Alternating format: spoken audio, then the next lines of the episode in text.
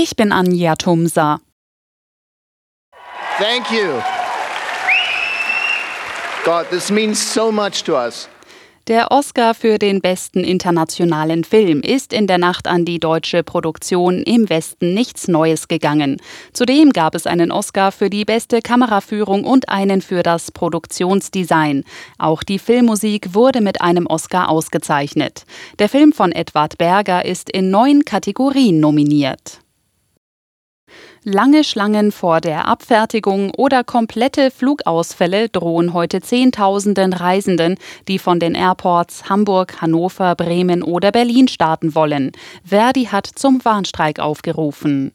Wer konnte, hat vielleicht schon umgeplant, andere hoffen trotzdem wegzukommen. Aber an den meisten der vier Flughäfen wird nichts wie geplant laufen können, da die Mitarbeiter der Luftsicherung und auch beim Bodenpersonal zum Streik aufgerufen sind. Der Flughafenverband ADV rechnet mit 100.000 Fluggästen, die betroffen sind.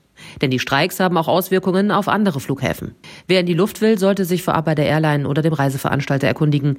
Der Streik wurde erst am Wochenende bekannt und das kritisiert der Verband. Hunderte Flüge sollen wegfallen, Ersatz wird schwierig und die Reisenden hatten kaum Zeit, sich eine Alternative zu überlegen. Tine Klimach, Nachrichtenredaktion, Menschen mit Langzeitschäden durch eine Corona-Infektion oder Impfung sollen Hilfe bekommen. Das hat Bundesgesundheitsminister Lauterbach im ZDF versprochen. Mit einem neu aufgelegten Programm will er dafür sorgen, dass Betroffene besser versorgt werden. Nach Daten des Paul-Ehrlich-Instituts führe weniger als eine von 10.000 Impfungen zu schweren Schäden. Dennoch müssten diese Schäden schneller anerkannt werden, so Lauterbach.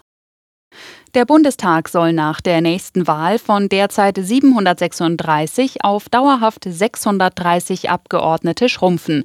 Darauf haben sich die Fraktionen von SPD, Grünen und FDP verständigt. Die Verkleinerung soll durch den Wegfall von sogenannten Überhang- und Ausgleichsmandaten möglich werden. Ein übergroßer Bundestag kostet vor allem die Steuerzahlerinnen und Steuerzahler viel Geld. Union Berlin hat in der Fußball-Bundesliga den Sprung zurück auf die Champions League-Plätze geschafft. Der Hauptstadtklub spielte in Wolfsburg 1 zu 1. Am Nachmittag war Freiburg an den Berlinern vorbeigezogen. Die Freiburger besiegten Hoffenheim mit 2 zu 1. Die Hoffenheimer bleiben damit auf dem letzten Tabellenplatz. Außerdem trennten sich Bremen und Leverkusen 2 zu 3.